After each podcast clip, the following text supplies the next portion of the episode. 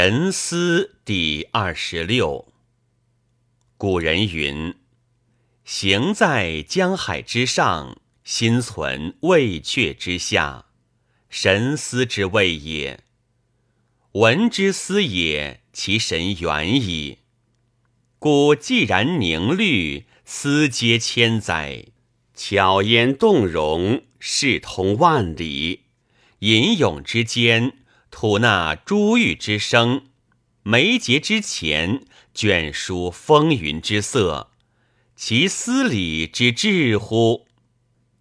故思理为妙，神与物游，神居胸臆，而志气统其关键；物言耳目，而辞令管其枢机。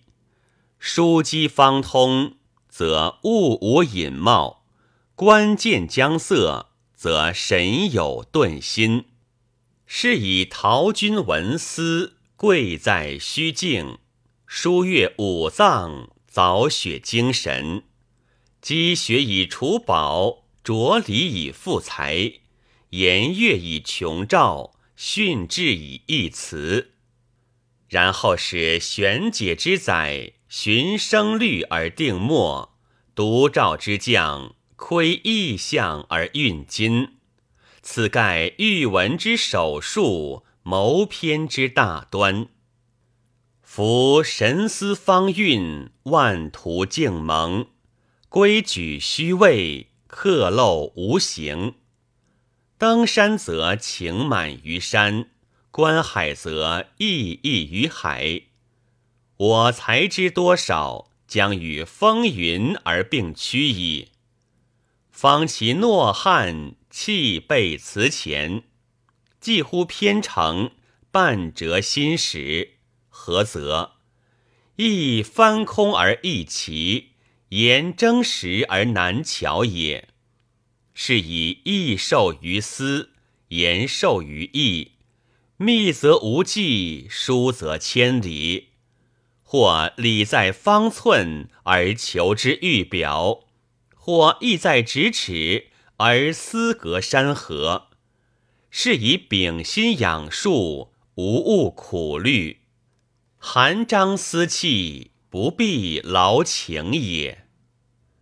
人之秉才，持素义愤；文之治体，大小殊功，相如含笔而抚豪，杨雄绰汉而惊梦。桓谭极感于苦思，王充气结于思虑，张衡研经以十年，左思练都以一季。虽有巨文，亦思之还也。淮南终朝而复骚，眉高应召而成赋。子建原读如口诵，众宣举笔似素构。软于巨案而治书，泥衡当时而草奏。虽有短篇，亦思之素也。若夫俊发之士，心总要术，敏在虑前，应机立断；谈思之人，情饶其路，见在疑后，言虑方定。机敏故造次而成功，虑疑故欲久而致计。难易虽殊，并资博练。若学浅而空持，才疏而徒素，以思成器，谓之前文。是以临篇坠律，必有二患：礼遇者苦贫，辞逆者伤乱。